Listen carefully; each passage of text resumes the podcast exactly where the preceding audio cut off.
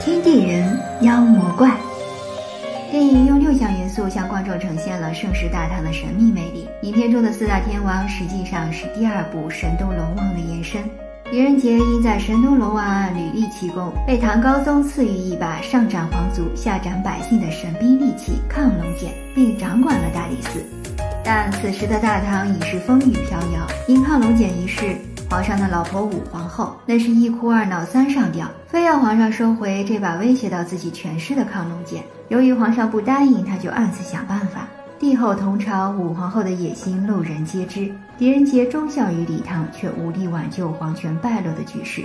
武皇后视他为眼中钉，欲除之而后快，甚至找到了狄仁杰的好友尉迟真金冯帅帅，同时还从江湖上找了五个术士协同，号称中原方术一人组。像什么呼风唤雨的幻天真人，手拿半月弯刀的幽冥霸主，玩烟花的老婆婆花火鬼夜，不男不女变戏法的娘炮妙手飞烟，还有一个会隐身的野妹子水月。嚯，这帮人名字霸气，实力却一般，变变戏法就糊弄住了武皇后。与此同时，与唐王朝有血海深仇的异域风魔族也抵达洛阳。最近城内发生了一起案件，一位著名仿画画家的新画被偷。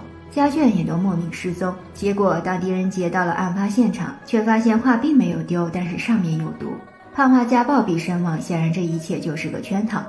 因为那几个江湖术士想要杀死狄仁杰，就在大家追击娘炮妙手飞烟的时候，水月跟老婆婆来到大理寺偷亢龙锏，不但中了人家的调虎离山之计，同时料事如神的狄仁杰早就设置好了陷阱。两人一看中了埋伏，立马就逃走了。狄仁杰给看守人员留字条，表明不要追。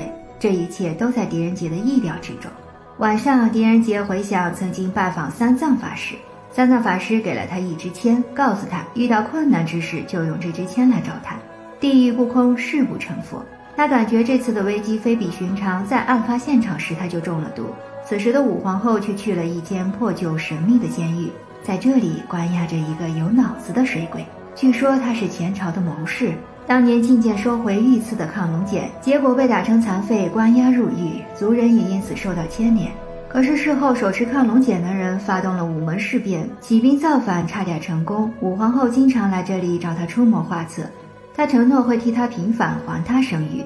水鬼出主意，让武皇后入住大理寺，逼着狄仁杰交出亢龙锏。此时狄仁杰深知冯帅帅夹在中间难受，于是他把亢龙锏的藏匿之处写在诗中，送给了冯帅帅，并意味深长地说。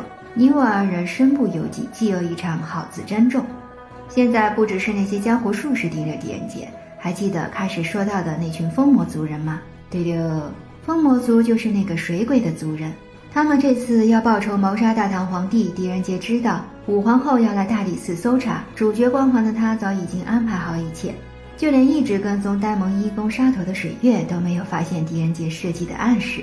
只是看了一场沙陀真人洗澡秀，并说：“嗯，你明天接着洗啊，我还来看。”拿着诗往回走的冯帅帅终于悟出了诗中真谛。他来到了一间天王庙，四座高大的佛像怒目圆睁，肆意看见这世间的纷争。而那一把亢龙锏就被狄仁杰藏在毗琉璃天狼的手中。冯帅帅果真找到了真正的亢龙锏。这时，幽冥霸刀出现。今天的故事就到这儿啦，小伙伴们，下期再见。喜欢的宝宝可以关注我，爱你哦。